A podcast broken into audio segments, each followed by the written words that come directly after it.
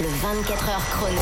Et on commence avec une info sur Netflix. Contre toute attente, le leader du streaming va terminer l'année 2022 avec un nouveau record d'utilisateurs. La plateforme a gagné plus de 2 millions d'abonnés en un été. C'est fou parce qu'en fait, on pensait que la lassitude était en train de s'installer. Euh, la concurrence est de plus en plus rude, notamment avec le catalogue plutôt avantageux de Disney+. Et pour le trimestre en cours, Netflix peut compter sur le retour de séries euh, bien plébiscitées hein, comme Emily in Paris ou encore The Crown, mais aussi sur le nouvel abonnement moins cher avec la pub qui arrive en novembre.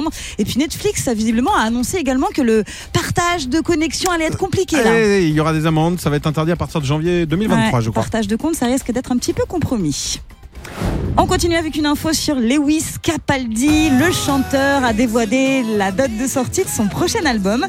Le deuxième album, ce sera pour le 19 mai 2023.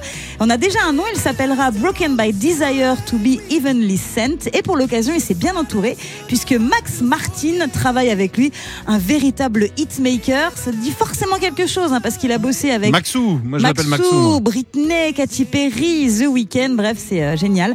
Une tournée est prévue aussi pour Lewis Capaldi. Il passera par l'Accor Hotel Arena le 26 février.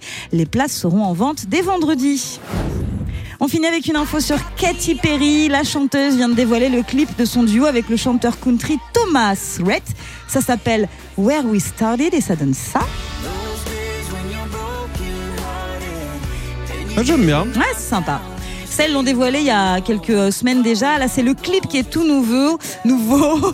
ça m'émeut. hein, ça- c'est la rencontre de deux artistes autour d'une guitare, décor au mur de soie bleue ou rose. Ils se retrouvent pour tenter de surmonter les épreuves auxquelles le couple fait face.